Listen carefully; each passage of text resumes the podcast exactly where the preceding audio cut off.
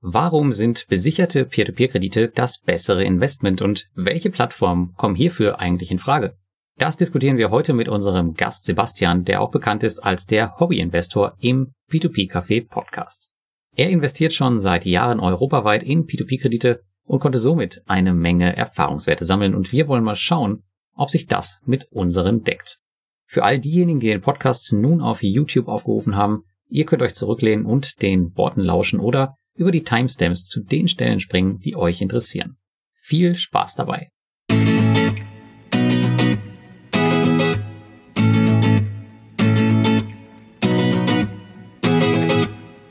Hallo und herzlich willkommen zum P2P Café Folge 29 mit Thomas Butz und mir, Lars Wrobbel. Hallo Thomas. Ja, hallo, schönen guten Abend. Alles gut bei dir? Bestens, du weißt ja. Das kalte Wasser steht bereit, der Kaffee ist schon getrunken. Ich freue mich. So sieht's auch bei mir aus. Und natürlich haben wir heute auch wieder einen Gast dabei, der in der P2P-Szene relativ bekannt sein dürfte. Und zwar den Sebastian Wörner, besser bekannt als der Hobbyinvestor. Hi Sebastian. Hallo zusammen. Hi, hi. Moin, moin. Vielen Dank für die Einladung. Ja, gerne, gerne. Zu dir kommen wir gleich. Und äh, wie immer haben wir eine kleine Umfrage für die Community mitgebracht, die uns der Felix nun einmal gerade einreichen wird. Hi Felix. Hallo, grüß euch. Hi Felix. Ähm, ich habe im Vorfeld ja schon mitgekriegt, es geht heute unter anderem auch um Immobilien. Und großes Streitthema bei Immobilien ist ja immer Eigenheim kaufen oder zur Miete, äh, Immobilien nur als Investmentanlage. Und daher heute mal die Frage, wie stehen die Nutzkosten eines Eigenheims im Vergleich zur Miete in Deutschland? Ui. Was willst du da von uns haben? Ich gebe mal vor, Eigenheim ist 50 Prozent günstiger als eine Miete, Eigenheim ist 30 Prozent günstiger als eine Miete, Eigenheim und Miete sind identisch und äh, dementsprechend andersrum, Eigenheim ist 30 Prozent teurer als Miete und Eigenheim ist 50 Prozent teurer als Miete. Okay. Darf natürlich unser Gast zuerst, ist ja klar. Also ich würde darauf tippen, dass ein Eigenheim bei den aktuellen Preisen ähm, teurer ist als Miete. Von wann hast du denn die Zahlen, um es fair zu gestalten? Felix. 2018 war es statistisch festgelegt. Seitdem vermutet man, dass es ähnlich geblieben ist. Also dann, Sebastian. Ich würde dabei bleiben, es ist teurer. Ja, aber du musst eine Zahl nennen, ne? Also. Dann nehme ich diese 30 Prozent teurer. Okay, ich würde sagen, es ist 30 Prozent günstiger. Dann mache ich 50 größer. Größer 50, komm. Okay. Teurer. Gut. Super, dann. Dann euch viel Spaß. Wir hören uns später. Ja, dank dir und äh, bis später. Danke. Ciao. Ciao. Ciao. Ja, be bevor wir loslegen, noch der Hinweis, dass das hier auch wieder eine Live-Aufnahme ist. Wenn ihr also Fragen an Sebastian, Thomas oder mich habt, dann haut die einfach in den Chat und wir versuchen die dann spätestens am Ende zu beantworten. Und ja, es geht wie immer los mit den News von Thomas und mir. Und äh, Sebastian, wenn du dazu schon irgendwas sagen magst, dann hau gerne immer rein. Ansonsten kommen wir danach mit unserer Tasse Kaffee zu dir. Und ja, würde ich sagen, Thomas, du bist dran. Ja, und ich, ich bin so langweilig wie eh und je, habe ich so langsam das Gefühl, jedes Mal die gleiche News von mir. Ich habe schon wieder eine neue Mintos-Ausgründung aufgetan und investiert da rein. Ne? Ich hoffe jetzt mal so langsam die letzte. Ich weiß nicht, ob es noch mehr, ob es noch mehr gibt, aber mir ist es gerade keine weitere bekannt. Die letzte, die ich jetzt habe, war von Cream Finance mit dem wohlklingenden Namen Esketit. Mhm. Nie gehört bis jetzt. Ja, der, vor allem der Name Esketit, also ich kann mir da auch nichts drunter vorstellen, mal gucken. Ja. Afranga ist aber auch nicht besser gewesen. Afranga war auch nicht besser vom Namen her. Das war auch, ist auch so ein Kunstwort. Ich vermute da das gleiche Spiel. Irgendwann werde ich mal nachfragen, was das soll. Aber Cream Finance, das hast du schon gehört, nämlich schweren. Ja. Ja. Genau, die sind ja bei Mintos gelistet schon, schon sehr lange und zählen auch zu den, ja, den besseren Anbahnern dort, also die, die ich schon großzügiger investiert habe wie bei anderen und sind ja seit 2012 auf dem Markt, Cream Finance, sind auch profitabel seitdem und der Umsatz von 2019 waren jetzt 70 Millionen, also jetzt kein, keine ganz kleine Kiste mehr. Mhm. Ja, was ich nicht gefunden habe, ist auf ihren Seiten mal sowas wie ein Geschäftsbericht. In jüngster Zeit schauen wir da ja als öfters mal gern nach, ob sowas auch gibt und wer denn angeguckt habt, ob das zufällig ähm, EY war oder die lettische Lokalmatador in einem Wirtschaftsprüferanstalt. aber gab es aktuell nichts. Ich meine aber, ich hatte gesehen, dass es wohl alle Geschäftsberichte schon an anderer Stelle zu finden gab zu dem, aber habe ich nicht weitergesucht. Ist auch ein kleiner Testballon nur, sind ähm, 400, 500 Euro, was ich da jetzt hingelegt habe, einfach mal ums Auszuprobieren, weil ich dann halt auch auf Mintos das rausziehe ein bisschen oder halt nicht weiter aufstocke. Die bezahlen nämlich aktuell dir 14% Zinsen. Bei Mintos findest du sowieso nichts mehr mit 14% im Moment und haben Kredite aus Lettland, Mexiko und der Tschechei auf der Plattform. Mhm. Der wievielte, ähm, wievielte Plattform ist das jetzt bei dir? Äh, ich weiß nicht, ich habe vergessen zu zählen. Ich, ich schaue das nächste Mal nach, aber deutlich über 20 bin ich also. Okay. Weil bei den Aktiven, äh, wissen wir ja, sind ja einige weggestorben. Von daher da bin ich, glaube ich, unter 20 noch, was noch lebt. Mhm.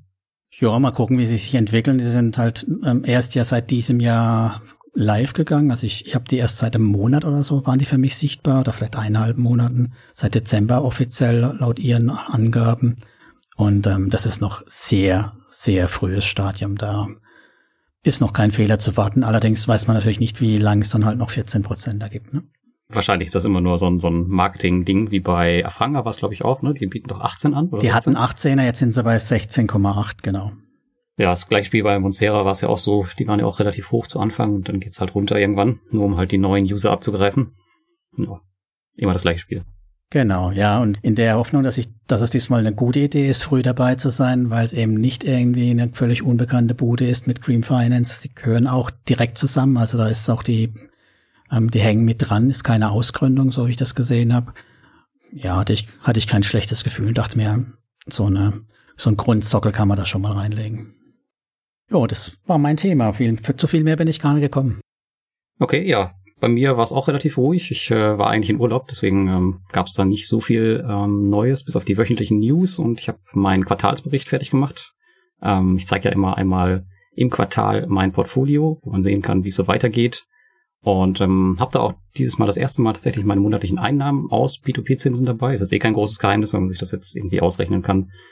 Ähm, ja, vielleicht zusammengefasst, also mein Anteil an P2P-Krediten ist jetzt äh, gesunken im letzten Quartal. Das war ja auch so geplant und er wurde auch nichts weiter eingezahlt. Es wird auch im nächsten Quartal so weitergehen, weil ich traue halt auch der aktuellen Situation nicht. Ähm, ja, kommt da glaube ich schon noch später drauf zu, dass die Märkte relativ, naja, ich weiß jetzt nicht, überhitzt sind oder zumindest alle hohe Stände haben. Ich möchte erstmal sehen, wie es da weitergeht. Nicht, dass mein Portfolioanteil dann am Ende wieder größer ist. Aktuell sind es so 11 Prozent noch. Und ansonsten wird im nächsten Quartal nur alles so ein bisschen hin und her geschoben. Aber was das P2P-Thema an sich angeht, ich kriege aktuell extrem viele Angebote von, naja, mehr oder weniger unbekannten Plattformen, die ähm, Promotions irgendwie buchen wollen. Ich hatte jetzt eine Plattform aus Italien, äh, mit irgendwie, weiß ich nicht, vier, fünf Prozent Zinsen oder so, die gesamte Seite auf Italienisch und die wollten halt, dass ich einen Artikel über sie veröffentliche, wo ich auch dachte, mein Gott. also die haben es, also teilweise sind sie jetzt echt dabei, richtig Kunden daran zu schaffen. Und dann hatte ich auch noch Nibble Finance, glaube ich. Ja. Die ziehen auch gerade durch die Bloggerwelt und ähm, ja, machen Promo ohne Ende. Und noch so andere Kandidaten, das ist schon richtig krass. Also da scheint es wohl nach oben zu gehen. Also zumindest was das Thema Nachfrage angeht. Aber sorry, bei dem Namen, oder? Konntest du da ernst bleiben? bei Nibble Finance. also, äh, ja. Ja, also ich weiß nicht, ich fand die Seite sowieso von der Aufmachung her relativ lächerlich. Also, weiß ich kommt jetzt auch nicht auf meinen Blog. War schon relativ schnell abgehakt. Ja. Ja, ansonsten war es das so von mir. Äh, vielleicht noch ein Hinweis für die Live-Hörer. Ich glaube, äh, diejenigen, die das dann im Nachgang hören, die kommen da nicht mehr zu. Aber nächste Woche ist die Invest und ähm, den Link packe ich dazu nachher noch in den Chat. Da gibt's kostenlose Tickets, wenn ihr dabei sein wollt. Die ist diesmal komplett digital. Das heißt, kann man von zu Hause machen. Es gibt wieder eine Blogger-Lounge mit äh, vielen Panels und Diskussionen. Ich bin sehr gespannt, wie das läuft. Und ähm, ich bin, glaube ich, bei einer Diskussionsrunde dabei zum Thema ESG. Da bin ich mal sehr gespannt, äh, was ich dazu zu sagen habe. Ja, ich hoffe, du bereitest dich auch an dich vor.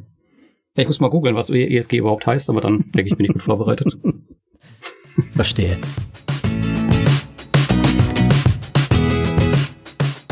Und auch die heutige Folge wird hier präsentiert von unserem langfristigen Partner Estate Guru, der noch immer angesagtesten Immobilienplattform, die aktuell am Markt zu finden ist.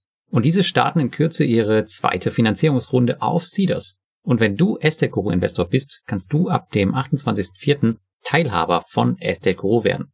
Für die restliche Öffentlichkeit startet die Finanzierung ab dem 3.05. Ich selbst nehme an solchen Finanzierungsrunden eher weniger teil, Aber mein Co-Host Thomas ist immer an vorderster Front mit dabei. Und in den Shownotes findet ihr daher seinen Link, mit dem ihr 25 Pfund Startguthaben bei nur 150 Pfund Mindestinvestment kassieren könnt, wenn ihr wollt. Und wenn du noch gar kein Investor auf Esteguro bist, dann ist das gar nicht schlimm, denn hier läuft noch immer unsere P2P-Café Bonusaktion aus dem letzten Monat. Und das Ganze läuft wie folgt. Bis zum 30.04.2021 gibt es für alle Neuanmeldungen über einen unserer Links einen 25 Euro Bonus, wenn du bis dahin mindestens 1000 Euro auf dem Primärmarkt investiert hast. Aber auch für bestehende Investoren und treue Leser und Hörer von Thomas und mir hat sich Esteco was einfallen lassen. Denn es werden unter allen Unterstützern, die sich, ganz wichtig, irgendwann über Thomas oder mich bei Esteco angemeldet haben, drei mal 100 Euro verlost. Auch hier ist wieder die Bedingung, dass du bis zum 30.04.2021 1000 Euro investiert haben musst. Alle Infos dazu auch nochmal in den Show Notes. Und jetzt geht es weiter mit dem Podcast. Gut, das waren so meine Sachen. Ich würde sagen, jetzt ähm, kommen wir zu Sebastian, oder? Sehr gerne. Komm, Sebastian, dann steig doch mal ein. Stell dich doch mal vor für diejenigen, die dich nicht kennen. Ja, ähm, das mache ich natürlich auch sehr gerne. Ähm, mein Name ist Sebastian, ich wurde ja namentlich schon vorgestellt, ähm, betreibe den Blog hobbyinvestor.de, habe da 2016 angefangen, ähm, ja, mit dem Thema Peer-to-Peer-Kredite. Ähm, ich bin da ähm, zufällig äh, beim Pizzaessen von einem Freund ähm, drauf gestoßen worden und ähm, fand es damals sehr kurios und dubios, und dachte da äh, erst an Schneeballsysteme und habe mich dann da immer mehr mit beschäftigt. Damals waren die Informationen im Internet ja noch sehr überschaubar. Und ähm, ja, das Thema hat mich dann jetzt die letzten fünf Jahre eigentlich fast täglich beschäftigt und ähm, habe den Blog oder bin mit dem Blog ein bisschen äh, in das Thema reingewachsen. Und ja, vielleicht so viel erstmal ähm, zu mir. Bei, bei dem Blog, du machst ja nicht nur P2P-Kredite, oder? Du machst ja auch noch andere Sachen. Das ist ja mehr so ein, so ein ähm, schreibst auch über Aktien und äh, deine ETF-Investments etc. Oder ist das jetzt, oder hast du dich jetzt auf P2P und Crowd-Investing spezialisiert die letzten Monate? Ich habe das, also die, die, die, also in der Anfangszeit habe ich das gemacht. Ähm, da habe ich sehr, sehr viel über Peer-to-Peer und Crowd-Investing ähm, geschrieben, aber ähm, ich habe den Blog ja eigentlich immer mit der Prämisse gestartet, dass ich halt über das schreiben will, was mich halt gerade selber interessiert. Und gerade so Ende 2019 ging es ja los, dass ich halt ähm, nicht nur Peer-to-Peer -Peer, ähm, machen wollte, sondern dann habe ich halt auch mal äh, über Aktien oder die, meine Dividendenstrategie ähm, und mal andere Themen ähm, geschrieben, einfach, ähm, ja, weil mich das halt selber interessiert hat und halt, äh, ja, ein bisschen Peer-to-Peer -Peer ein bisschen in den Hintergrund ähm, gerückt ist. Mhm. Und vielleicht noch zur Einsortierung, du machst das Ganze nebenberuflich immer noch, oder? Mich, also ich habe ein, ja, was heißt nebenberuflich? Also ich arbeite weiterhin ganz normal als Angestellter und ja, mache das so als Hobby, äh, Freizeitprojekt, aber da ich ja äh, Werbeeinnahmen habe, auch hier Buchverkäufe und äh, solche Geschichten, ähm, habe ich einen Gewerbeschein dafür, ja. Hm. Na gut, den, den brauchen wir ja alle. Aber ist denn dein Plan, genau. dich äh, damit irgendwie selbstständig zu machen mit den Internetprojekten? Weil du bist ja, kommen wir gleich noch zu, ja, in mehreren Projekten tätig. Also wenn, wenn es sich anbietet und wenn wirklich ein Umsatz da ist, wo ich sagen würde, das kann man, also das würde mich tragen und das kann man ausbauen, ähm, würde ich sicherlich ernsthaft darüber nachdenken, aber momentan ist das ähm, von dem finanziellen Aspekt her nicht so, dass ich das jetzt wirklich ernsthaft anstrebe. Mhm. Dann müsste ich auch das Hobby streichen, ne? Ja. Dann müsste ich wahrscheinlich auch das, dann müsste ich auch wahrscheinlich das Hobby streichen, ja. Aber ich hoffe, dass die ganzen Investmentgeschichte immer ein Hobby bleiben werden, weil ich glaube, sobald es dann halt anfängt, äh, zum Beruf zu werden, ähm, kann auch schnell wieder die Lust oder das Interesse dann ähm, ja, verloren gehen. Hm. Du gemeint hast dubios und Schneeballsystem. Was war denn die Plattform, die der dein Freund, also ich bewundere ja immer, dass man so Freunde hat, die über Finanzthemen wie P2P mit einem beim Grillen reden.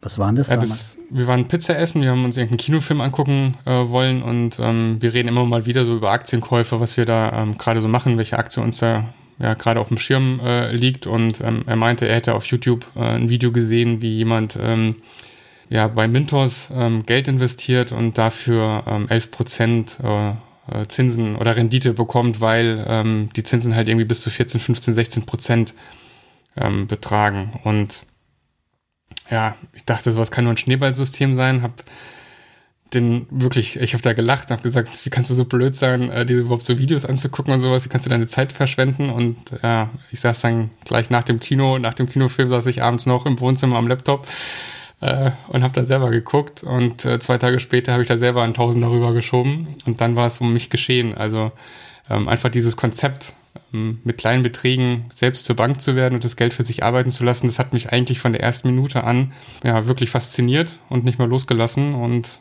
ja, bin heute noch von dem Konzept sehr überzeugt. Hm. Okay, also fragst du dich heute 2021 nicht äh, selbst, wie konnte ich so blöd sein, ja? Also ist alles gut gelaufen? Nee, ähm, also zum Glück nicht. Also ich bin ihm auch heute sehr dankbar. Ähm, auch, dass er mir nicht böse ist, dass ich ihn am Anfang ausgelacht habe. Und ähm, ja, also das war ja die letzten Jahre echt eine, eine wahnsinnige Goldgrube, ähm, die ganzen Peer-to-Peer-Kredite. Und mal gucken, wie sich das jetzt entwickelt mit Corona und Wirtschaftskrisen. Da ist man natürlich ein bisschen vorsichtiger geworden. Aber ja, wie gesagt, von der Idee her bin ich weiterhin fest überzeugt, dass das äh, zukunftsfähig ist. Weil es uns so sehr in dem P2P-Markt schon umtreiben, war ja noch das andere Thema, was dich auch noch so beschäftigt, dieses ganze Thema Technik, oder? Also du bist ja auch technisch ziemlich unterwegs mit Finanzfeed und Magazinen und Gen genau, ich habe die, ich habe, wann war das Ende 2019, habe ich angefangen, mir ähm, eine Übersicht zu bauen, die automatisch so meine Lieblingsfinanzblogger, YouTuber, Podcasts und so weiter zusammensucht, weil es mir irgendwie auf die Nerven ging, dass man halt ständig abends da sitzt und alle möglichen YouTube-Videos oder YouTube-Kanäle, Podcasts und Blogs äh, abläuft, um zu gucken, ob ähm, da was Neues geschrieben oder veröffentlicht wurde. Und es gibt ja schon solche äh, Blog-Rolls, die sich halt auf Blogs spezialisieren, aber halt nicht irgendwie, die halt alles an, an Medienkonsum ähm, ab, abgrasen. Hm. Und dann habe ich halt angefangen, mir selbst so Crawler zu schreiben, die diese Arbeit für mich machen und als dann der Lockdown kam und man auf einmal äh, viel Zeit hatte, ähm, dachte ich halt, ich finde das Tool so cool, ähm, da baust du jetzt eine Webseite draus und äh, veröffentlichst die. Und das war dann Finanzfeed und ähm, Finanzfeed äh, ja, bietet dir die besten äh, Blogger, äh, YouTuber, Podcasts aus der Finanzszene. Also ich konzentriere mich nicht irgendwie auf ein Medium, sondern ich mache halt alle, alle drei. Mhm. Und ja, und seitdem versuche ich das halt ein bisschen auszubauen. Jetzt ist noch das ähm, Magazin dazugekommen, ähm, das Geldmag. Da haben wir jetzt gerade gestern die dritte Ausgabe veröffentlicht. Ähm, die dritte Ausgabe dreht sich um Kryptowährungen. Und das ist auch so ein ähnliches Konzept, weil ähm, wir ein Magazin ähm, rausgeben, wo wir jedem Blogger oder bisher sind es nur Blogger leider, dem geben wir eine Seite und jeder darf dann halt zu dem Thema ähm, der Ausgabe dann halt eine Seite füllen. Mhm. Und ob er da positiv drüber schreibt oder ob er negativ äh, drüber schreibt, ob er da irgendwie ein sachliches Thema oder ein emotionales Thema äh, zu, dem, ähm, zu dem Topic ähm, bringt, ist dann jedem selber überlassen und wir gießen dann die ganzen Beiträge in Magazinform und ja, schauen mal, wie sich das Thema entwickeln wird. Was macht ihr das dann? Vertreibt ihr das dann über irgendwie oder wo ist dann, oder habt ihr gar nicht vor, das zu monetarisieren? Nee, das ist kostenlos. Mhm. Also, weil die, die Beiträge sind ja auch, also die, die Blogger veröffentlichen, veröffentlichen teilweise dann ihre, ihre äh, Beiträge selbst nochmal auf ihrem Blog. Ähm, das Geldmark ist dann einfach nochmal ein bisschen die Einfachheit, dass ich einfach sagen kann, ich lade mir jetzt kostenlos ähm, das PDF runter und dann habe ich halt auf 20, 30 Seiten ähm, alle Beiträge zu dem Thema und muss mich halt nicht durch 20 oder 30 Blogs ähm, durchklicken. ein Aggregator quasi zum genau, Thema. Mhm. Genau. Das, was Finanzfeed halt in, in so einer Übersicht ist, ist dann halt mhm. das Geldmark ähm, nochmal ein bisschen zum ausführlicheren ähm, Stöbern. Und das Ganze haben wir jetzt nochmal als als E-Book auf Amazon gemacht, weil wir halt die Rückmeldung bekommen haben, dass viele das ähm, auf, ihrem äh, auf ihren E-Book-Readern ähm, gerne lesen möchten. Das ist natürlich dann auch nochmal ein Mehrwert für jeden teilnehmenden Blogger, dass er halt dann auch auf so einem E-Book-Reader äh, Sichtbarkeit ähm, erhält. Und das hätten wir gerne kostenlos gemacht, aber ähm, anhand von diesen ganzen Downloadkosten und Mehrwertsteuer und so weiter mussten wir das jetzt mindestens für 90 Cent bei Amazon reinstellen. Das ist, ähm, wie gesagt, ähm, nochmal dann so on top, wenn jemand das halt nicht als PDF haben möchte. Hm. Und ähm, im Finanzfeed habe ich gehört, sind äh, wir mit dem P2P-Café auch dabei, ne? Genau, da seid ihr auch mit dem Peer-to-Peer-Café dabei. Ähm, die Blogs sind dabei. Also Lars ist auch mit seinem YouTube-Kanal dabei. Ähm, genau. Wunderbar. Ja, cool. Ähm, zu dem Geldmarkt nochmal. Ähm, könnten wir irgendwie im Nachgang in den Shownotes irgendwie mal ein Magazin bereitstellen für die Community, dass sie da mal reinschauen können? Können wir gerne machen, ja. Das ist cool, ja. Ja, verlinken ja. werden, ja. Und was bei Finanzfeed eigentlich auch noch ähm, ganz nett ist und ganz gut ankommt, ist, dass ähm, die Anzahl an, an Podcastern und YouTubern ja ständig wächst und man ja eigentlich seine festen Favoriten hat. Und ähm, man kann bei Finanzfeed selber auswählen, welchen Favoriten man überhaupt äh, folgen möchte, beziehungsweise welche ähm, Autoren man da angezeigt bekommen möchte. Also man kann sich da einmal ähm, anmelden und da kann man halt einfach per Mausklick sagen, ich möchte jetzt Lars folgen und ich möchte noch XY folgen und dann werden alle anderen ähm, auf Finanzfeed ausgeblendet und man hat dann halt nur den Fokus auf die Autoren, ähm, für die man sich halt wirklich interessiert. Hm. Klingt cool. Klingt nach viel Arbeit auf jeden Fall auch. ja, das ist dann halt so diese technische Seite. Wenn ich abends dann halt irgendwie Zeit habe oder sowas, dann muss ich immer irgendwas zu programmieren haben. Das ist irgendwie Berufskrankheit. Die nicht ausgelasteten Menschen im beruflich. So ungefähr, ja. Schön, schön. Dann lass uns mal wieder zurück zu unserem P2P-Thema kommen. Also es ging ja bei dir so weit, dass du ein Buch sogar geschrieben hast darüber auch, ne? Genau, ich habe auch ein Buch geschrieben, ähm, 2019, ähm, ein Grundlagenbuch ähm, über Peer-to-Peer-Kredite, äh, das einmal eins der Peer-to-Peer-Kredite, damals noch mit einem anderen äh, Blogger und 2020 mit einer Bloggerin, das Mintos Handbuch. Und das kam genau zum ersten Lockdown, äh, haben wir das äh, zwei Tage vorher veröffentlicht. Doofer Zeitpunkt, ne? Das, das war ein sehr doofer Zeitpunkt, ja. Ja, da haben wir uns auch sehr geärgert, dass wir da so viel Zeit reingesteckt haben und dann genau diesen Lockdown erwischt haben, wo jeder sein Geld abgezogen hat. Aber vielleicht mal, also in Mintos Handbuch, also das ist so, wenn man, wenn man das sieht bei Mintos, was da passiert, du kannst das, das Handbuch ja gefühlt alle drei Wochen überarbeiten. Ähm, wie, wie haltet ihr das bei so einem Ding? das, also das kommt, das kommt noch dazu, dass sich Mentos ja in, in gerade auch im letzten Jahr wahnsinnig schnell ähm, geändert hat. Also Gest, gestern die, erst wieder mit dem Auto. Ja, genau, gestern auch erst wieder. Ähm, also ich finde gerade oder die letzten Monate ändern die sich ja so schnell, dass ich selbst mittlerweile irgendwie keine Lust mehr habe, hm. ähm, diesen ganzen Änderungsprozessen zu folgen. Ähm, aber in dem Buch, ja, der ein oder andere Screenshot ist jetzt veraltet, aber wir haben halt auch äh, versucht, so die Grundlagen, die Mentos-Mechaniken ähm, dass du halt diese ganzen fertigen Portfolios eher auf die Seite liegen lässt und dich wirklich selber darum kümmerst, den Autoinvestor einzustellen. Ähm, diese Ratings gab es ja damals schon, die haben wir sehr äh, ausführlich auseinandergenommen und da ging es dann eher so um, um Strategien aus dem ja, aus dem umfassenden Kreditangebot, sich da sein eigenes äh, Portfolio zusammenzubauen. Mhm, okay. Und weil du sagst, alle haben entspart bei Mentos, du auch? Ich habe auch entspart, ja. Ich habe generell, also ich habe groß reine gemacht, als damals dann gerade, es ging ja dann los mit Gruppier, die dann auf einmal weg waren. Und ich hatte schon Ende 2019 angefangen, ein bisschen zu überlegen, ob ich nicht ähm, ein bisschen Geld abziehe, weil ich war dann teilweise mit 20 Prozent meines Portfolios drin. Und mhm. ähm, das war dann ein bisschen, ein bisschen viel. Und ja, da habe ich dann angefangen, ein bisschen abzuziehen, ja. Hast du dann äh, entspart in Form von einfach auslaufen lassen oder auch panisch auf dem Zweitmarkt verkauft? Nee, also panisch auf dem Zweitmarkt verkauft habe ich nicht. Ich habe das dann einfach auslaufen lassen. Okay. Also ich hatte, ich hatte den Mintos Auto Investor tatsächlich schon ähm, deutlich ähm, nach oben geschraubt gehabt, also was meine Zinsansprüche anging. Und von daher hatte ich schon viel freies Kapital liegen, weil der Autoinvestor nicht investiert hatte. Ähm, da hatte ich Glück gehabt, weil bei Mentos hatte ich wirklich sehr viel Geld ähm, für meine Verhältnisse ähm, drin gehabt. Aber bei anderen Plattformen, wie zum Beispiel ähm, bei äh, Neo Finance oder solchen Geschichten, da habe ich auch versucht, mhm. den Zweitmarkt ähm, zu nutzen. Warst du erfolgreich damit? Nee. Also ich habe dann teilweise auch diese, alles, was so dann in den Ausfall gegangen ist, da habe ich einfach verkauft, ähm, zurückgegeben. das hat sich wahrscheinlich alles nicht wirklich gelohnt. Aber da war es mir dann wichtig nach dem Debakel mit Gruppier, dass ich von den ganzen kleineren Plattformen, bei denen ich eh immer in Anführungsstrichen wenig Geld hatte, dass ich dann gesagt habe, ich habe mich in gesunden wirtschaftlichen Zeiten nicht getraut, da mehr als 500 Euro zu investieren. Warum soll ich dann in der Wirtschaftskrise da mehr als 500 Euro investieren? Hm. Und habe diese ganzen kleinen Plattformen dann ähm, versucht, relativ schnell komplett äh, leer zu kriegen. Legitime Entscheidung. Wie viel hast du denn bei Gruppier noch rausbekommen von deinem, von deinem Portfolio prozentual? bevor die dann Bach runtergegangen sind? Ich habe von gar Kopier bisher gar nichts, gar nichts zurückbekommen.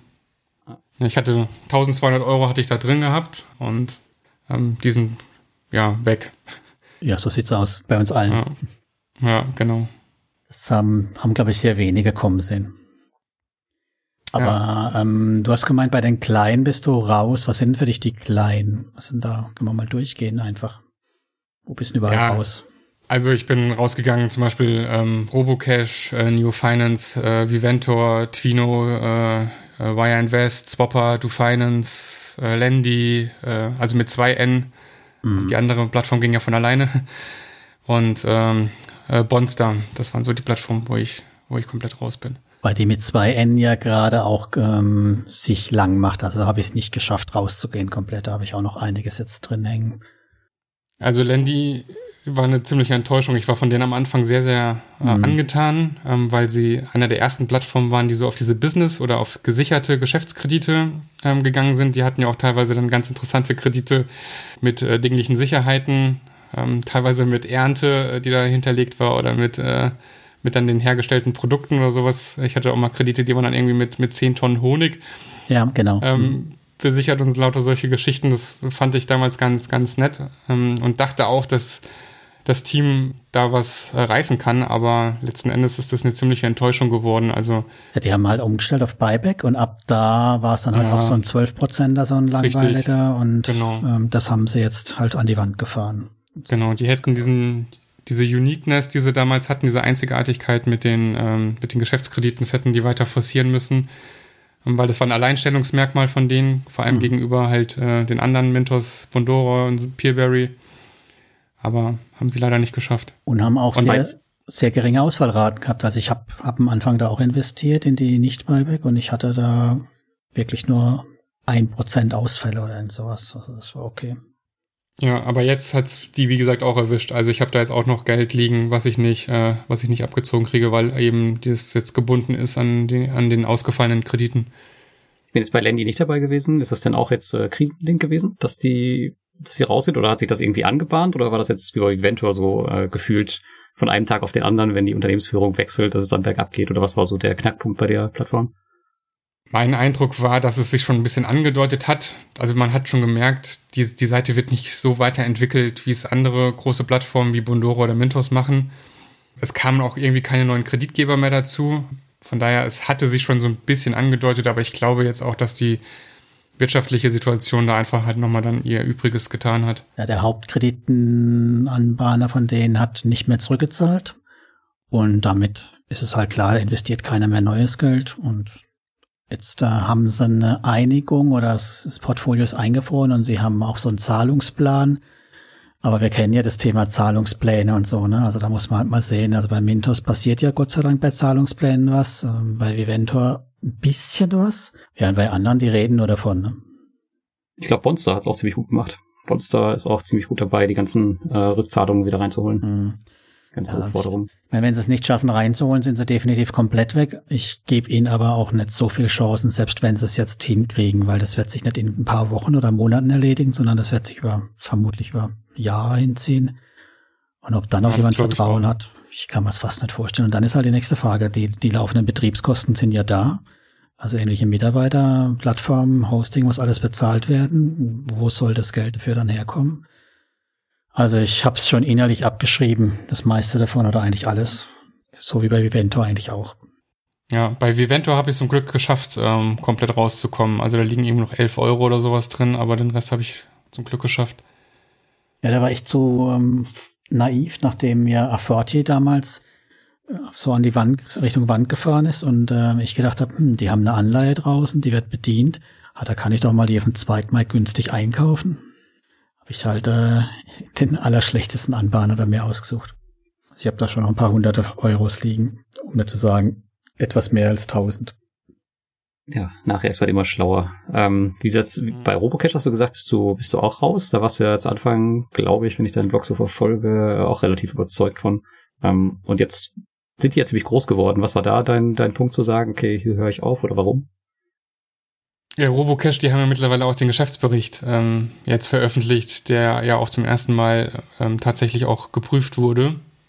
Und mich mhm. hatte das bei Robocash jetzt echt lange ähm, immer verunsichert, ob die Zahlen halt wirklich stimmen können, weil die Zahlen waren seit jeher extremst gut, obwohl sie ja eigentlich in sehr, ähm, ja, in sehr äh, risikobelasteten Ländern unterwegs sind. Also die sind ja sehr äh, Südostasienlastig, ähm, Kasachstan. Äh, von daher bin ich selbst immer in Zweifeln gekommen, ob diese Zahlen wirklich stimmen oder ob dahinter halt vielleicht nicht doch auch irgendwie ein Betrug in Anführungsstrichen decken kann. Und da ich von Gruppier damals wirklich so überzeugt war, ähm, ich meine, das war eine der wenigen Plattformen, wo ich persönlich da war, wo ich persönlich mit dem CEO gesprochen habe, äh, mir die ganzen Büros habe zeigen lassen und sowas, äh, dass man sich da so dermaßen täuschen kann. Ähm, dann habe ich halt gesagt, nee, komm, also überall da, wo ich irgendwie Zweifel habe, das kommt weg. Ja, da ist man dann schon ein bisschen geschädigt. Wo, wo wir gerade bei, bei Groupier sind, gab es für dich irgendwo ein Zeichen bei Groupier, wo du gesagt hast, okay, du hast jetzt gesagt, du warst relativ hoch investiert und hast dann gesagt, du gehst irgendwann runter. Aber gab es für dich an der Plattform an sich irgendwann so den Punkt, wo du gesagt hast, irgendwas stimmt hier nicht oder so? Hat es denn gegeben? Ja gut, als bis, das Auszahl, halt als, die, als, der Aus, als der Auszahlungsbutton dann vorher, äh, weg war, ja. das war, nee, vorher wirklich nicht. Also ja, okay, es, okay. also es war schon krass, dass die äh, Immobilienkredite mit Buyback angeboten haben. Das war ja echt heftig, also auch zu den Zinssätzen. Aber ich dachte hm. immer, das wäre vielleicht so eine Art Werbeaktion, um groß zu werden. Aber ja. du kennst noch eine Plattform, die das macht, oder? Hm, ja, gibt's noch eine. Sebastian. Jetzt, nee, ad hoc. Immobilienkredit, die hast du sogar in deinem Portfolio und investierst fleißig weiter. Peerberry. Ja. Peerberry. Okay. Mhm. Ach ja, ja mit, ähm, mit dem. Lithome. Ja, wie heißt der? Ja, genau, Lithome, ja, stimmt. Ja. So die einzige Plattform, die das macht, glaube ich, ne? Also ansonsten kenne ich ja. sonst keine. Die anderen haben das alle exkludiert. Es ist schon ganz schön heikel, ja, weil es sind ja dann nicht nur mhm. kleine Einzelkredite, sondern das sind halt ja gleich Riesensummen, je nachdem. Genau. Ja, und Swapper hast du auch rausgekickt. Genau. Was war da dein Thema? Weil das ist ja. Das waren halt alles so die Plattformen, wo ich immer so mit 500 Euro äh, drauf war und ich mir dann halt wirklich gesagt habe, also ich will jetzt Geld abziehen. Das war ja dann noch der Zeitpunkt, wo die Börse gecrashed ist, wo jeder natürlich wollte, äh, jeder hat Kapital gesucht, um an der mhm. Börse ähm, günstig einzusteigen. Das war bei mir auch ähm, der Fall und von daher ähm, war ich da jetzt nicht groß zimperlich oder sowas und habe mir gedacht, das hast du seit 2016 hast du da gutes Geld verdient. Jetzt liegt die Börse unten, ähm, jetzt schichtest du um. Und das war jetzt auch keine falsche Strategie rückblickend. Also von daher bin ich da jetzt nicht traurig drum, dass ich das so gemacht habe. Nee, jeder Euro in, in, der Tiefe investiert in die Börse war ein guter Euro. Genau. Da hat man ja fast nichts Falsches kaufen können. Richtig, ja. Schrotflicken. Ja, genau. Und die Idee war halt, dass ich mein Geld halt gerade jetzt, weil ich meine, jetzt ist man vielleicht ein bisschen schlauer und hat gemerkt, ähm, dass nicht so viel bisher passiert ist, wie man, wie man ursprünglich dachte, aber im März letzten Jahres, da war ja doch schon irgendwie ein bisschen Panik. Also ich sag nur mal, man hat kein Klopapier und kein Mehl mehr bekommen hm. in den Supermärkten und äh, von und daher wollte ich dann genau Hefe. Ja, ja. Was lustigerweise immer da war, die Regale waren immer voll, war das ganze vegane Zeug. Also das fand ich äh, sehr amüsant. Da war also der Zeitpunkt, dass ich mir gesagt habe, ich schichte das Geld von unbesicherten Krediten ähm, um, habe dann halt überlegt, wo kriege ich halt gesicherte Kredite? Das waren halt die Immobilienkredite. das wurde dann halt stärker äh, forciert von mir, fokussiert. Und äh, der Rest, den habe ich halt in Aktien ähm, gesteckt. Was mich noch interessieren würde, du hast ähm, erzählt, dass du bei Iovo weiter investierst. Iovo ist genau, das, das lasse ich aber jetzt auch auslaufen, weil die haben ja jetzt auch das ein oder andere Problem bekommen ähm, mit, mit Kreditgebern. Ich fand bei denen halt sehr charmant, dass sie diese Rückkaufgarantie ähm, nicht, nicht so haben ähm, wie die anderen. War das die, wo sie und nur den Kreditbetrag zurückkaufen und die Zinsen genau, nicht? Mhm. Genau, das fand ich, oder das finde ich, finde ich eigentlich irgendwie ein bisschen transparenter und ein bisschen seriöser in Anführungsstrichen. Weil wo mhm. sollen die Zinsen halt herkommen? Also irgendjemand muss dafür bluten. Und dafür, dass sie dann halt sagen, sie, sie zahlen die Zinsen halt nicht, wenn der Kreditnehmer ausfällt, finde und fand ich ähm, eigentlich ganz charmant. Was kommst du für eine Rendite bei denen so beim Daumen? Was bleibt da hängen bei dir? Oh, müsste ich jetzt nochmal nachgucken, aber das ist, also ich bin da sehr, sehr vorsichtig. Ich nehme nur die besten Ratings und ich glaube, ich liege irgendwo so bei 8%. Okay, immerhin. Also, mhm. ja. Apropos beste Ratings, du hast gemeint, auch Bondora investierst du weiter in das Langweiler-Produkt oder in das, das Langweiler-Produkt, ja. nee, in das, in das, äh, also das erwachsene Produkt, also ich habe, ich probiere beides oder ich habe beides ausprobiert, aber irgendwie das, diesen Portfolio-Bilder da, wenn ich die Sachen einstelle, die ich gerne haben will, dann findet der eh nix. Mhm. Ähm, also der investiert, also da kannst du ja jeden Euro äh, wirklich begleiten äh, zur Investition hin. Da passiert ja so wenig und von daher habe ich da dieses äh, Gone Crow. Ja, ich glaube, von, von Hand zu investieren ist auch wirklich schwierig. Ich meine, wir hatten da der Ömer, das letzte Mal ja bei uns auch im Café war mit den 42 Plattformen. Der hat ja anfangs bei Bondora auch den Portfoliobilder genommen, hat, hat ziemlich alles eingesammelt und ist dann jeden Kredit einzeln durchgegangen und hat die aussortiert, die er nicht haben wollte. Mhm. Ja. So kann man es auch machen, aber das ist halt extrem arbeitsintensiv. Aber er war erfolgreich damit, also hat eine sehr, sehr gute Performance bei Bondora. Ja. Es ist dann auch immer natürlich eine Zeitfrage. Also bei mir ist ja also ich habe wirklich immer dieses Zeitproblem. Also deswegen bin ich auch gar nicht froh, dass ich momentan gar nicht so viel in Peer-to-Peer-Kredite habe, weil dieses Ablaufen dieser ganzen Plattform und zu gucken, ob alles richtig ist, das kostet halt auch Zeit. Und ähm, wenn man dann zwei Blogs äh, betreibt, ein Magazin aufbaut, äh, noch zwei kleine Kinder zu Hause hat und eine Frau äh, und also auch noch. Das, das ist echt nicht einfach, die ganze alleine die Zeit zu organisieren. Na klar. Jetzt würde mich interessieren, wer bei dir am zeitintensivsten ist. Die Frau, die Kinder, der Blog? Die Arbeit? Die Arbeit. Also das ist ja eine, also eine okay. 38,5 Stunden Woche äh, habe ich und ähm, ja, meine Familie ist ganz, ganz umgänglich mit mir und erlaubt mir, ähm, dass ich da meine Zeit verbringen kann. Okay, dann lass uns mal auf die besicherten Sachen gucken. Also weil du gemeint hast, hier unbesichertes willst du gar nicht mehr haben. Wundert mich zwar, dass du noch Bondora hast, weil da ist auch nichts besichertes, aber gut. Was haben wir denn noch? Wie, wie gesagt, es ist jetzt nicht mehr viel, was ich da noch liegen habe. Also von den 20 Prozent bin ich jetzt vielleicht bei 4 Prozent oder sowas. Und also jetzt ganz verabschieden von Peer-to-Peer -Peer will ich, will ich mich jetzt auch nicht. Also Mintos, Peerberry, Bondora und so, ähm, so ein bisschen was ähm, schadet nicht. Das macht ja auch Spaß. Manchmal. Genau. Ja, und auch, also wie Jetzt gesagt, ich will ja auch weiterhin den Diversifikationsgedanken aufrechterhalten. Also ich will den Baustein ja jetzt nicht komplett rausnehmen, sondern Momentan ist die Situation für mich ein bisschen unüberseh oder unüberschaubar. Ja, von daher wird der Baustein ein bisschen kleiner gemacht und sobald es wieder ein bisschen bergauf geht, werde ich den Baustein wieder größer machen. Meinst du jetzt äh, unübersichtlich wegen der aktuellen Situation oder wegen genau. den Plattformen allgemein? Weil ich wegen der Situation an sich, okay. Hm? Genau, wegen der wirtschaftlichen Situation. Es ist ja jetzt für mich, also für mich ist jetzt nicht absehbar, wie sich die Wirtschaft ähm, erholen wird, ob die ganzen Milliardenhilfen, ob die jetzt wirklich jetzt erstmal nur einen kurzfristigen Effekt haben oder ob das wirklich, ja, ob man es wirklich schafft, die Wirtschaft wieder komplett an den Start zu kriegen, auch vor Krisenniveau. Ja, wenn wir an die Börse schauen, da sehen wir es ja. Da wird ja die Zukunft gehandelt und die gehen auf jeden Fall davon aus, dass alles so bleibt. So rosig wird die Zukunft. So wird wie vorher. Ja. Aber ja. du hast gemeint gehabt, Sebastian, eben, dass für dich das ein zentraler Baustein für die Diversifikation ist im Portfolio. Ist das so? P2P? Also haltest du das für so elementar wichtig?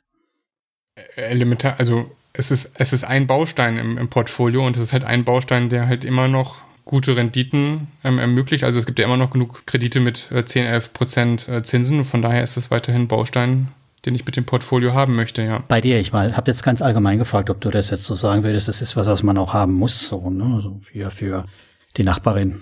Also muss, finde ich komplett äh, Unsinn. Also man muss man muss nicht irgendwie aus Diversifikationsgründen unbedingt jetzt Peer-to-Peer-Kredite haben, weil letzten Endes ist es ein Investment, was ähm, ein, also generell jedes Investment, was du anfängst, muss dir einfach Spaß machen, beziehungsweise es muss dich zumindest interessieren. Und wenn das halt bei dem Peer-to-Peer-Krediten nicht der Fall ist oder du ähm, von dem Konzept nicht überzeugt bist, dann würde ich das halt auch nicht machen. Also bei mir war das zum Beispiel der Optionshandel.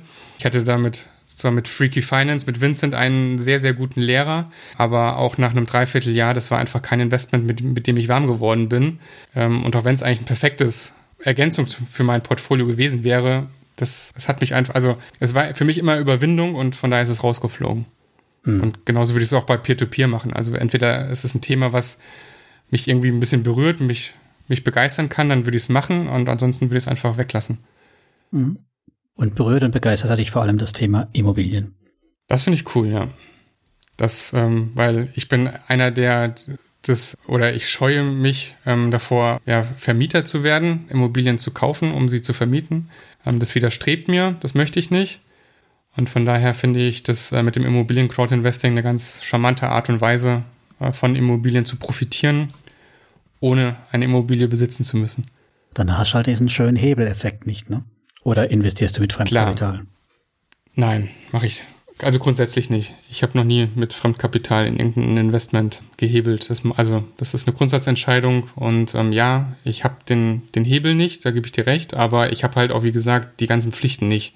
Und wenn man sich so die Statistiken anguckt, wie viele Vermieter tatsächlich mit ihren Immobilien ähm, mehr als drei oder vier Prozent Rendite machen, da ist, glaube ich, die Zahl überschaubar. Und ich, ich möchte, also wie gesagt, mein Tag ist durchgetaktet. Äh, wenn ich jetzt auch noch irgendwie einen Vermieter am Telefon hätte, äh, das wäre eine Katastrophe für mich. Hm. Ja, verstehe ich gut. Ja, bin ich auch voll bei dir. Würde ich auch, äh, mache ich auch genauso. Also Immobilien auf jeden Fall, aber halt so, dass ich nichts dafür tun muss. Genau. Und das Angebot wird ja immer größer. Also ich muss das ja nicht über das Crowdinvesting machen mit Nachrangdarlehen oder so, sondern ich kann jetzt auch mittlerweile über Anleihen in Bestandsimmobilien gehen und da so tun, als ob ich quasi Vermieter wäre. Aber ich lasse dann halt eine Verwaltung die Arbeit machen. Das kannst du mal ein paar Worte dazu verlieren. Ich weiß nicht, ob das alle so kennen. Also es gibt zum Beispiel bei, bei Exporo, ähm, bei der Immobilienplattform Exporo in Deutschland, ähm, die Möglichkeit mittlerweile nicht nur in die Finanzierung von Immobilien zu investieren, sondern es gibt bei Exporo diese Bestandsimmobilien oder diese Bestandsprojekte, wo ein Team von Exporo, ein, ja, sie nennen es Expertenteam, halt deutschlandweit auf der Suche ist nach interessanten Immobilien. Diese werden von Exporo gekauft. Ähm, die sind meistens recht jung oder komplett saniert, sind meistens sehr, sehr gut und langfristig vermietet. Die werden von Exporo gekauft und dann über Anleihen kann ich mich ähm, an diesen äh, Immobilien teilweise schon ab einem Euro beteiligen.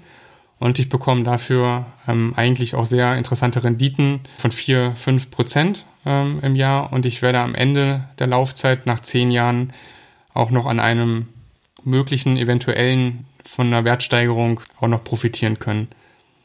Klingt jetzt erstmal wenig für dich, Lars, 4, 5 Prozent. Aber wenn du mal guckst, was ein Immobilienvermieter in Deutschland so hinbekommt, wenn er sich gut anstellt, dann ist das nämlich relativ viel im Vergleich.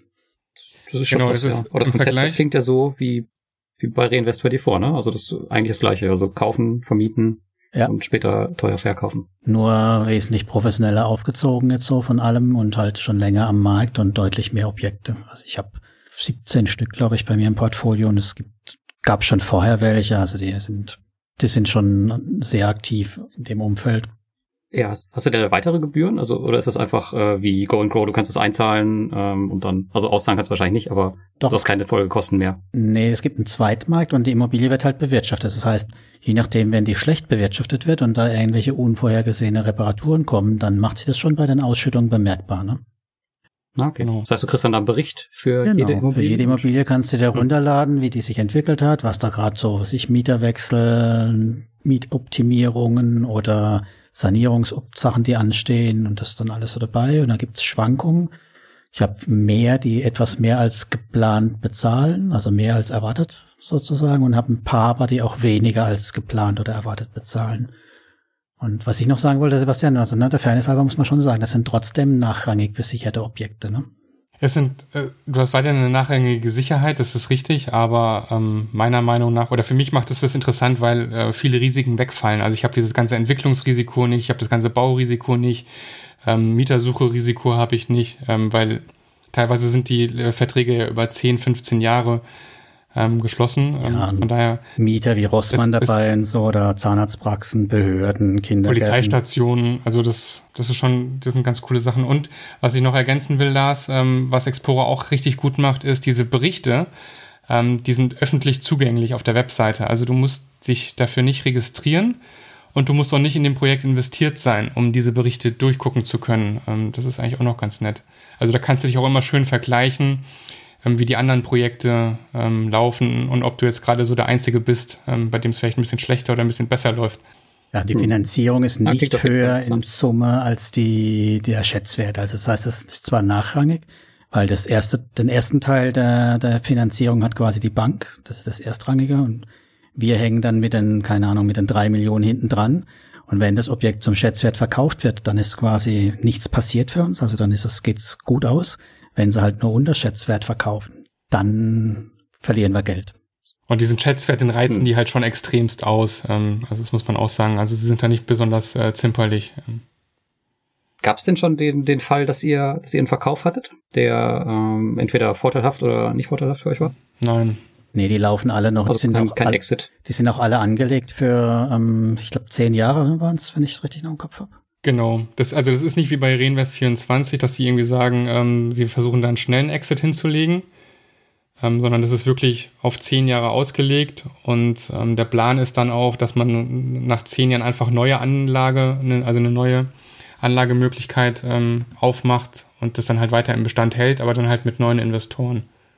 Ja, und du, es gibt einen hm. Zweitmarkt, wo du handeln kannst und da wird, also ich habe zum Beispiel ein Objekt, wo eben statt den vier fünf Prozent nur ein, zwei Prozent oder sowas Rendite hatte, das habe ich da verkauft, mehr oder weniger mit null Prozent Aufschlag losgekriegt. Und andere Objekte, da zahlst du also relativ viel Aufschlag mittlerweile, weil sie halt auch ähm, Objekte, was sich in München oder sowas haben, wo jetzt schon klar ist, dass die eine Wertentwicklung durchgemacht haben, eine positive.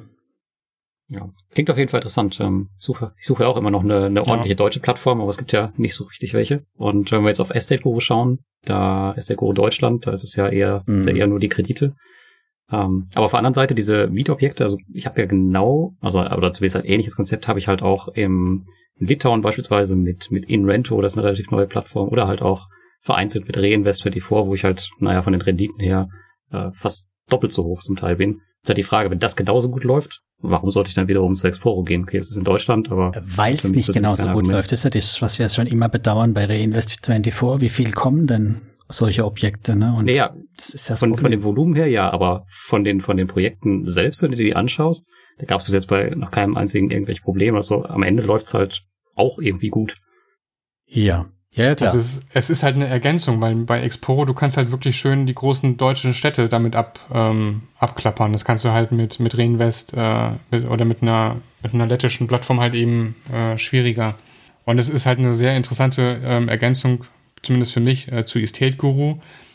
Weil bei Estate Guru mache ich mittlerweile die Entwicklungskredite und bei Exporo mache ich halt die Bestandskredite. Also zwei Paar Schuhe, genau, ja. Ja.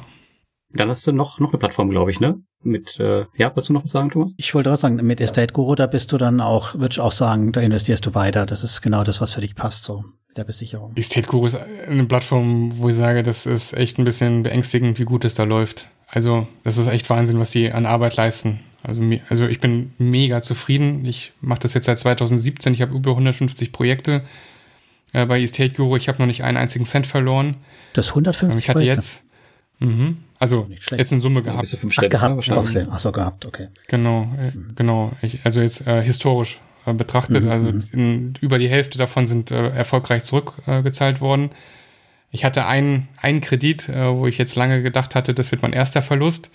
Der war 728 Tage in Verzug. Und irgendwie die 93. Auktion war dann doch noch erfolgreich und ich habe immer noch eine Rendite gemacht von äh, gut 6%. Also das ist was, was. Also das ist halt echt das krass. Hammer. Ja, bei SFO. ja.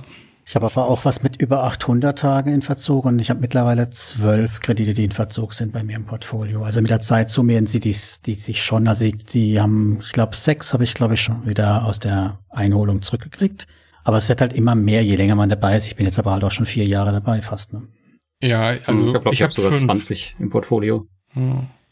Aber, ja, unterm Strich super, ne? Ich glaube, ich würde auch, kann auch sagen, mit zehn ja. Prozent äh, rauslaufe, jedes Jahr weiterhin, oder neun Prozent, je nachdem, wie welchen Zeitraum man anguckt, bin ich hochzufrieden. Genau. Auch die Kommunikation äh, mit diesem monatlichen Newsletter, dass sie da genau sagen, ähm, wie sich die, ähm, wie die, also wie sich die Kredite entwickeln, äh, welche Länder gerade gut oder schlecht laufen, ähm, das machen die, machen die echt richtig, also machen die richtig gut. Was haltet ihr von den deutschen Krediten bei Estate Guru? Ähm, das sind jetzt, ist ja gerade ein extrem großes Thema auch in der Community. Sind die gut, sind die schlecht? Ähm, warum nimmt man sich hier für so viel Geld oder für so hohe Zinsenkredite? Ähm, wie seht ihr das? Ähm, ich habe jetzt zwei ähm, Projekte einfach mitgenommen. Ich muss ganz ehrlich sagen, ich, ich mache mir da über diese Kredite eigentlich wenig Gedanken, weil wenn man ehrlich ist, man, man kann sich diesen Steckbrief vorne und runter äh, angucken oder zwei Tage drüber grübeln. Das sind Informationen, die, die, die reichen meiner Meinung nach nicht, um so ein Projekt wirklich ernsthaft äh, bewerten zu können oder um da jetzt eine Kostenaufstellung ähm, zu machen, ob der, der Preis da jetzt gerechtfertigt ist oder nicht. Traue ich mir persönlich ähm, gar nicht zu. Von daher, ich mache das einfach, ich streue einfach und gucke da halt auf die Laufzeiten, ich gucke auf die Kredite, ich gucke darauf, dass ich keine Staffelkredite äh, da mitnehme. Ähm, auf solche Faktoren gucke ich da und ansonsten wird investiert. Ja, ich bin hm. da ein bisschen vorsichtiger noch. Ich, also ich finde es super interessant zum Teil, weil so alte Wasserschlösser und Herrenhäuser und sowas. Aber das halt auch im Umkehrschluss heißt es halt auch, wenn das verwertet werden müsste, verkauf mal ein Schloss mal so geschwind, ne? Also das ist. Das, das stimmt, das habe ich auch nicht mitgenommen. Da habe ich, da habe ich genau das gleiche gedacht. Da dachte ich auch, hui, äh, wenn das schief geht, was willst du mit so einem Riesending? Ja, und so ein Plattenbaugerümpel oder solche ehemaligen Kasernen oder so, ich glaube, das ist halt genau das der Grund. Also die, die Sicherheiten, ja, die sind da, aber das sind keine Objekte, die du halt mal geschwind an irgendjemanden weiter faktigern kannst. Also von daher, das ist halt dann auch das, das Risiko, was ich mit der Rendite tragen muss. Ja, aber das ja, andersrum, wenn ich mir angucke, mit welchen, mit welchen äh, Immobilienkrediten die schon in den Versteigerungen bisher selbst noch 10, 11 Prozent Rendite machen konnten. Also wenn du dir da die Bilder teilweise anguckst, da fragst du dich auch, also welcher, also wer kauft das? Das war halt am ähm, Heimatmarkt, ne? Also das ist Salzburg, ja, da kennen sie sich gut aus. Ähm, mein Lars, du hast mehr Kontakt mit äh, der deutschen Dependancen gehabt, ne? Ja, gut, aber an seinem ersten oder zweiten Tag, also da konnte Ach. er auch nicht viel mehr sagen als das, was ihm halt vorher gegeben wurde. Also, ja. Es gibt gerade noch im Chat vielleicht eine Frage dazu, und zwar fragt der Stefan, ähm, wie hoch unsere Delay-Quote ist bei SDGO. Also ich habe gerade mal bei mir geschaut, also bei mir ist sie bei knapp 9% momentan von 133 Projekten, in die ich investiert bin. Ich glaube, ich habe 112 Projekte und eben 12 sind ausgefallen. Und einer davon, also zwei ausgefallene sind der gleiche, weil ich damals halt auf dieses Stufenkreditthema nicht so aufgepasst habe. Also doch knapp zehn Prozent oder zehn Prozent, ja. Hm. Also ich habe. Sebastian, hast du deine Zahlen also schon hab, gesagt? Ich bin mir nicht sicher. Ich glaube nicht. Ja, ich bin auch acht, neun Prozent. Ja. Ich habe lustigerweise sehe ich gerade, ich habe gar keine vier bis 15 Tage Verspätung, sondern bei mir geht's dann erst mit 60 plus Tagen los. Ähm, aber wie, also ich bin da, ich hatte schon immer Kredite in Einholung oder in Verspätung und bisher ist nichts passiert und also ganz im Ernst, also langsam frage ich mich auch, also es muss ja eigentlich alleine schon Zufall, also allein der Zufall muss ja eigentlich mal ein Projekt zum Ausfall ähm, bringen, weil es ist eigentlich unheimlich, dass so viele, äh, also dass hunderte Immobilienkredite da sauber durchlaufen. Das ist gut, sie laufen ja nicht sauber durch, aber sie haben halt oft haben sie halt so einen niedrigen LTV, wo, wo es dann halt doch gerade noch so hinhaut. Ich meine, weiß ich, mit 60 Prozent LTV reinlaufe und ich verkaufe es dann mit 65 Prozent oder 70 Prozent, dann kann ich es ja mit Zinsen tatsächlich noch bedienen, das Darlehen. Ja, aber es ist trotzdem eine Leistung, dass sie es bisher immer geschafft Absolut, haben, da auch ja. dann immer wieder Käufer zu finden. Also es ist schon, also. Spannend wäre das bei Grundstücken. Vielleicht haben sie, ja, vielleicht haben sie auch einfach ein richtig gutes Team im Hintergrund. Wenn man jetzt mal als Vergleich ähm, Bulky State nimmt, die haben ja jetzt, glaube ich, eine Mail geschrieben letzte Woche, Mhm. Ähm, naja, dass sie halt dieses Alexandra Apartments heißt es, glaube ich, ähm, dass das, dass da die Zwangsversteigerung irgendwie fehlgeschlagen ist und das refinanzieren sie jetzt ja über Crowd Estate. Da sind sie ja gerade noch so vielleicht äh, plus minus null rausgekommen. Und das ist halt bei einem Projekt und ich weiß nicht, ob sie davor schon mal Probleme hatten, aber da macht Estate Go scheinbar einen viel besseren Typ. Da müssen wir unbedingt den, erinnere mich Lars, den Crowd Estate Affiliate Link reinpacken hier in die Show Notes, damit alle dann fleißig bei Crowd Estate in das Alexandra Projekt investieren können, damit ich es dann zurückbezahlt kriege. Na, ich bin da Gott sei Dank nicht drin. Ich natürlich schon. Ne? Warum auch immer. Die Zinsen waren jetzt. Ja, ist bei mir auch nicht Zufall. Ich, ich, nee, ich schaue ja eh nie in die Projekte rein. Also ich habe noch nie in ein einziges Projekt bei ähm, SDGO reingeschaut. Außer für einen Screenshot für den Blog oder so. Aber ansonsten ist mir das auch total egal. Ja, nee, also ich denke auch, ähm, bei Estate Guru kann man, kann man einfach laufen lassen. Abgesehen halt von den neuen Ländern, da bin ich echt gespannt, wie sich die entwickeln werden. Aber das kann man halt auch erst in ein, zwei Jahren sagen. Ich meine, auch ähm, ein normales Projekt läuft locker mal zwölf Monate, ne? 18 Monate. Und bevor die nicht rum mhm. sind, wirst du nicht sagen können, ob das gut läuft in, in Deutschland oder wo auch immer. Finnland, Spanien. Und dann hast du ja nochmal drei Monate Karenzzeit oder Verlängerung und erst dann wird's halt spannend. So in zwei Jahren reden wir nochmal über das Thema.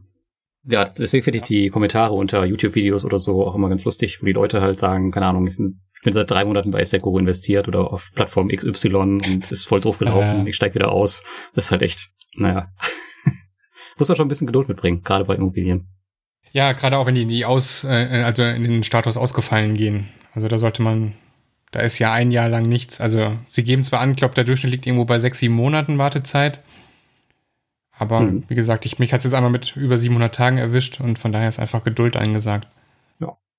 Jetzt hast du, glaube ich, noch eine dritte Plattform im Bunde und das ist äh, Bergfürst, oder? Oder haben wir da, wenn wir noch irgendwas zu SECO haben, dann können wir es gerne noch sprechen, aber ansonsten können wir ruhig mal weitergehen. Ja, Bergfürst ist für mich eigentlich so ein bisschen auch wie, wie Estate Guru, also jetzt nicht von der Qualität her, aber man kann halt mit 50 Euro ähm, in Immobilienprojekte ähm, investieren und Bergfürst macht ja auch mal in Spanien was, macht mal in, in Österreich was Also da gehe ich eigentlich auch fast jedes Projekt ähm, einfach mit. Sind aber auch alles Nachrang und mit geringeren äh, Verzinsungen, oder? Genau, genau. Okay. Wie, hat, wie, wie hast du das mit deinem Besicherungsthema? Weil das sind ja faktisch nicht besichert, oder? Ja, aber wie gesagt, mach Bergfest mache ich jetzt auch schon echt ewig und bisher mhm. kommt das alles, also bisher habe ich da auch noch kein Geld verloren. Ähm, ja, es gibt auch Projekte, die ein bisschen, ähm, ein bisschen länger brauchen mit der, mit der Rückzahlung. Aber ich finde, bisher bin ich sehr zufrieden. Also gab es da noch keinen Betrugsfall oder sowas? Explorer hat ja schon ein paar Fälle eingesammelt. Bergfest hat, glaube ich, die haben mit so einem ähm, Projekt auf, auf äh, Mallorca haben die ziemlich, ziemlich Ärger. Da erreichen die irgendwie den Projektentwickler irgendwie nicht mehr oder sowas. Da ist auch äh, Betrug, ein Betrugsfall vorhanden. Aber ja, also wenn, ich bin ja sogar investiert mit, mit, mit 50 Euro. Also wenn, dann wäre das mein erster ähm, mhm. Ausfall, den ich da abschreiben müsste und ja, wäre verschmerzbar.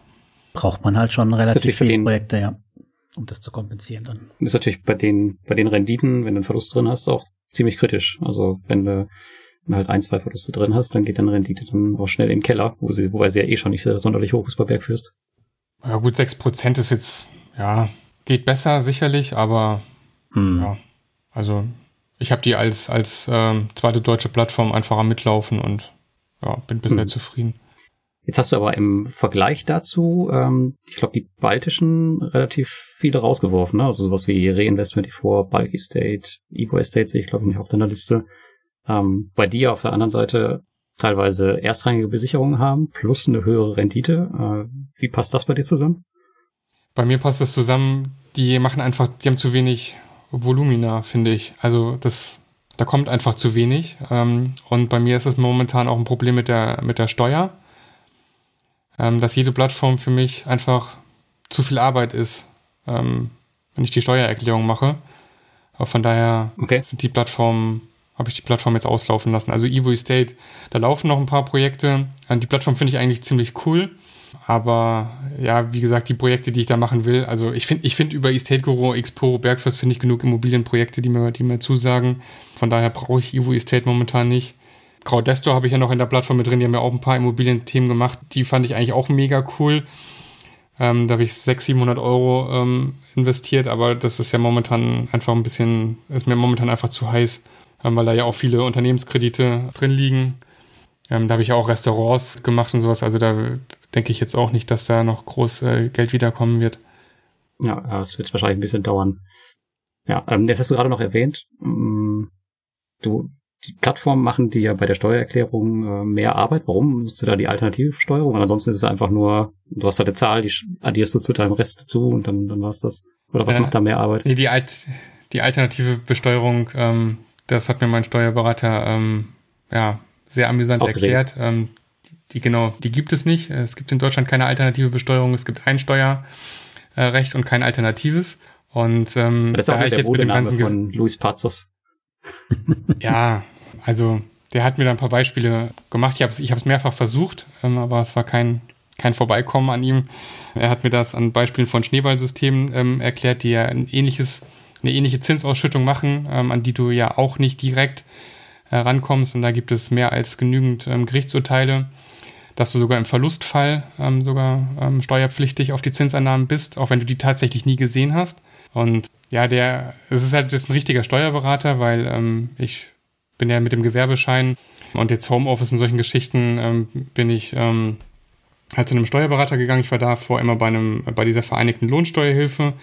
Da waren die ein bisschen entspannter, aber jetzt beim Steuerberater, der möchte halt diese ganzen Zinseinnahmen extremst genau aufgelistet haben. Da kriege ich dann immer Excel-Listen, wo ich dann für jedes Land äh, das alles eintragen muss und sowas. Und da habe ich gesagt, das, das, das lohnt sich nicht wegen, wegen, wegen äh, 200 Euro, äh, die ich da äh, bei Reinvest investiere und dann die 7 Euro, ähm, die ich dann da an Zinsen bekomme, dann da lohnt sich nicht die, die, die Viertelstunde oder die 20 Minuten, die ich dann an dieser Excel-Liste sitze. Von daher habe ich das dann jetzt versucht, auf ein paar Plattformen ähm, runterzubrechen und dann halt die ein bisschen ähm, ausführlicher ähm, zu, be zu bedienen und nicht mehr halt so kleinteilig unterwegs zu sein. Also das hat mir jetzt aus steuerlicher Sicht geholfen, das hat mir jetzt aus zeitlicher Sicht geholfen, generell in der Betreuung, ähm, dass ich da mich einfach ein bisschen mehr fokussiere.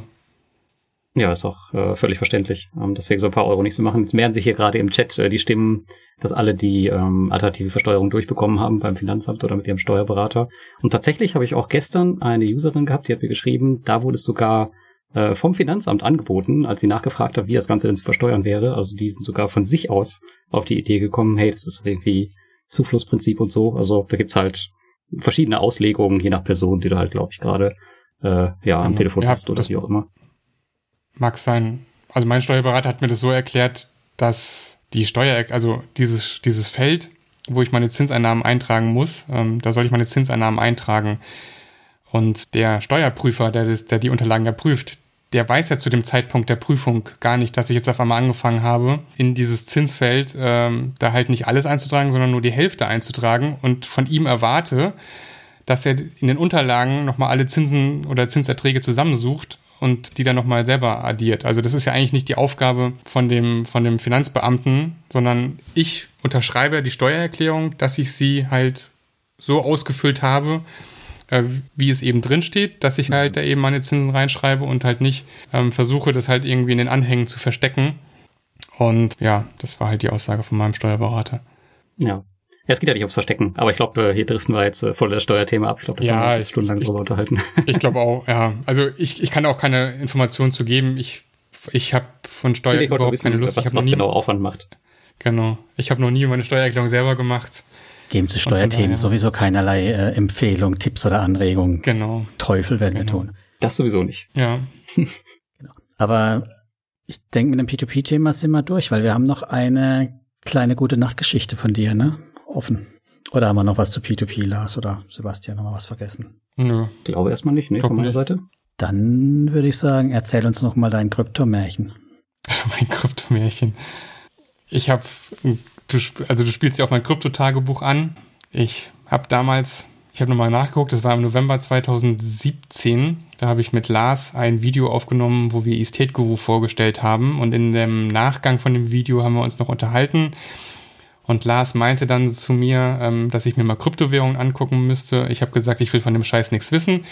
Und Lars hat dann gesagt, ja, ich sollte mir zumindest mal den Ripple angucken, ähm, denn der Ripple, der sei ja ganz anders.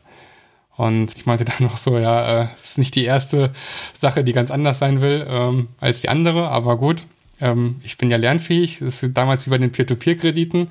Ich war am Anfang mega skeptisch und irgendwie einen Tag später war ich dann bei Kraken äh, angemeldet und äh, habe die ersten 500 Euro in dieses Ripple-Ding da ähm, investiert und dann, ich glaube 17 Cent oder sowas stand es damals und einen Tag später war das bei 24 Cent.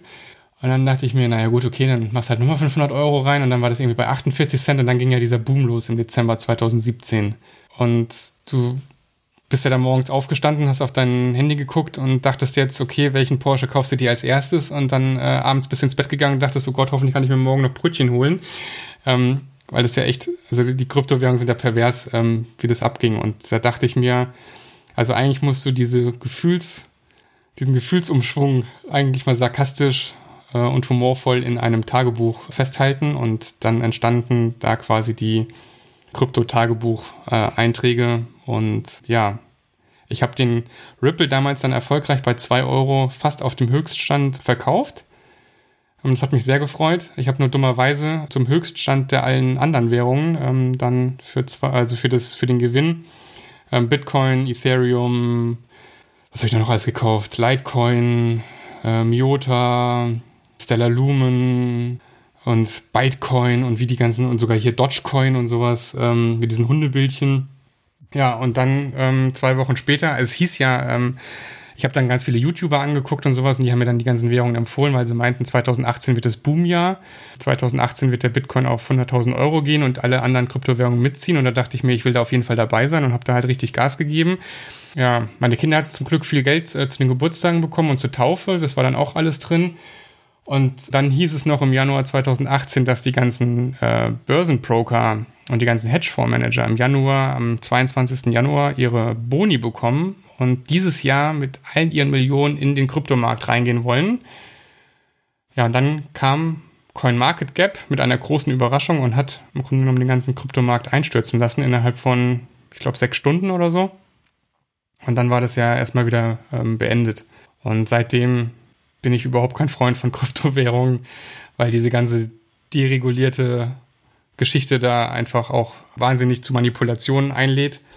Also CoinMarketGap, das ist eine große Plattform, die die ganzen Kurse listet äh, und auch ein Marktvolumen angibt. Und die haben eines Nachts entschieden, dass sie aus dem Ripple, aus dem Marktvolumen einfach mal ähm, Nordkorea rausrechnen.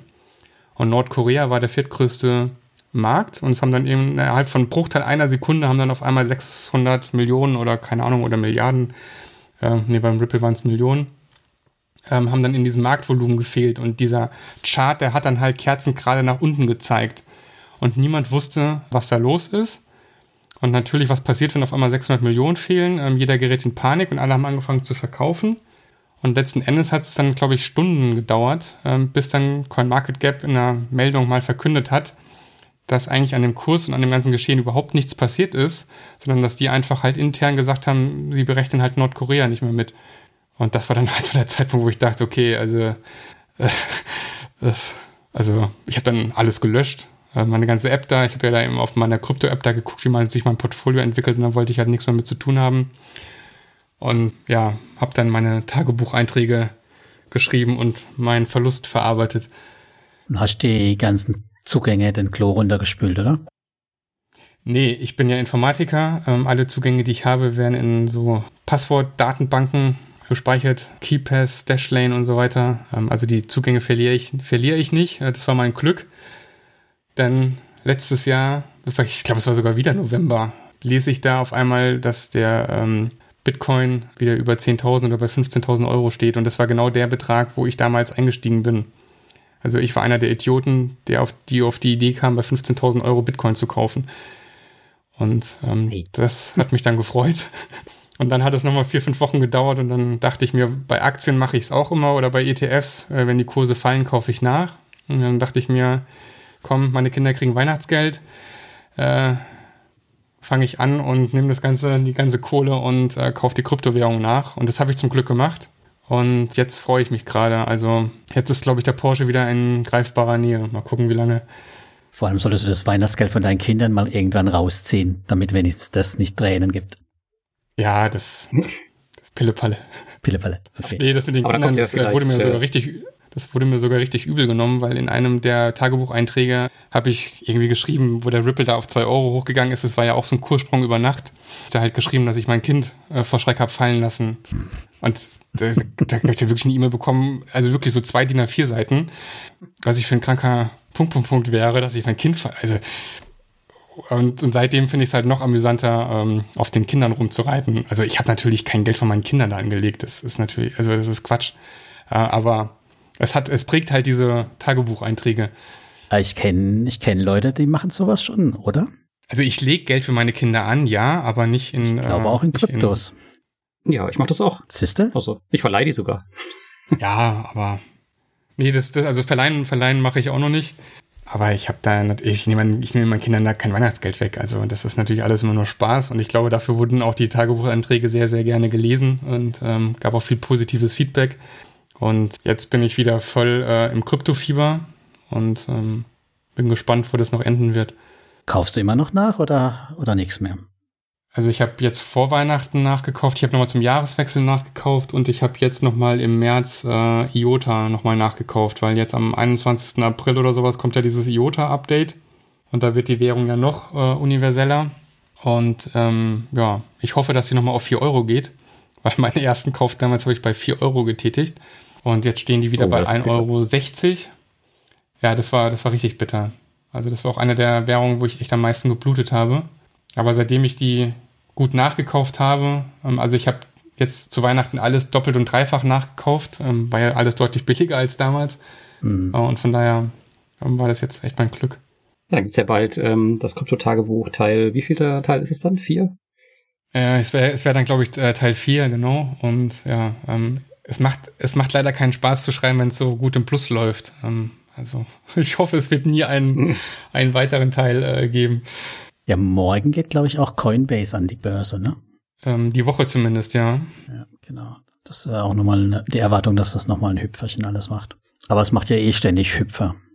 Ja, ich ja, glaube auch, dass gerade auch die ja, Zeit dafür. Verleih das unbedingt auch noch. Wie verleihst du das? Es gibt ja dieses äh, Thema Krypto-Lending, die Community kennt das auch schon, ähm, dass man halt seine Kryptowährung auch verleihen kann für Leute, die halt damit traden. ist halt entsprechend besichert so, okay, und ja. das boomt halt auch seit 2019. Und seit 2019 habe ich auch meine, meine Kryptos da angelegt. Inzwischen habe ich, glaube ich, Mhm. fast 90 Prozent im Lending komplett. Und ja, bringt halt auch noch Okay. mal ein paar Prozent Zinsen. Macht Spaß. Und ist steuerlich die Hölle für dich, Sebastian. Ja, deswegen. Ja. Nee, ich weiß nicht, ich bin da mega vorsichtig bei dir. Also, wenn du da mal liest, was da alles gehackt wird und sowas, ähm, ich weiß nicht. Da bin ich wahrscheinlich wieder zu, zu ängstlich. Gut, haben wir noch aus der Community Fragen oder haben wir noch irgendwie Themen? Mm, Ja, dann würde ich mal sagen, dann nehmen wir den Felix mit rein und lösen dann mal die Umfrage auf. Bist du wieder da, Felix? Ich hoffe, ihr hört mich wieder. Ja, Wir hören dich klar und deutlich. sehr gut. Ja, es ist gerade ganz, ganz knapp in der Community die Mehrheit für die richtige Antwort. Und zwar mit 35 Prozent der Teilnehmer. Äh, Eigenheim ist nach einer Studie um 30 Prozent günstiger als Miete im Jahr 2018 gewesen. Oh, erstaunlich. Okay. Was habe ich gewonnen? sehr gut. den äh, Ruhm und Ehre, beziehungsweise du kannst dir auf die Fahne schreiben, besser als die beiden Jungs gewesen zu sein. Ah, sehr gut. Nicht schlecht, ja dann. Dankeschön, Felix. Dann bleibt uns noch ganz wichtig am Schluss. Vielen Dank an alle in der Community, die mitgemacht haben. Danke allen, die zugehört haben. Ihr denkt dran, uns bei Spotify und Co. zu abonnieren, schöne Apple-Bewertungen zu schreiben und was wir auch noch ganz wichtig haben, niemand hat hier eine Anlageberatung gemacht. Wir haben keine Empfehlung für irgendwelche Produkte gegeben und es ist alles nur unsere Sicht, nur unsere Ideen auf die Kryptowelt, die P2P-Welt und hat überhaupt nichts mit Steuern am Hut. Und wir verleihen auch keine Kinder. Auf gar keinen Fall. Und das Weihnachtsgeld, das hauen wir schon selber auf den Kopf. Richtig. Ja, dann sind wir durch für heute. Dann sage ich auch noch Danke, Sebastian. Hat Spaß gemacht. Ja, vielen Dank für die Einladung. Hat sehr viel Ja, Spaß gemacht. mir auch. Ja. Und damit bleiben wir. Bis zum nächsten Mal. Tschö. Danke alle. Ciao. Ciao.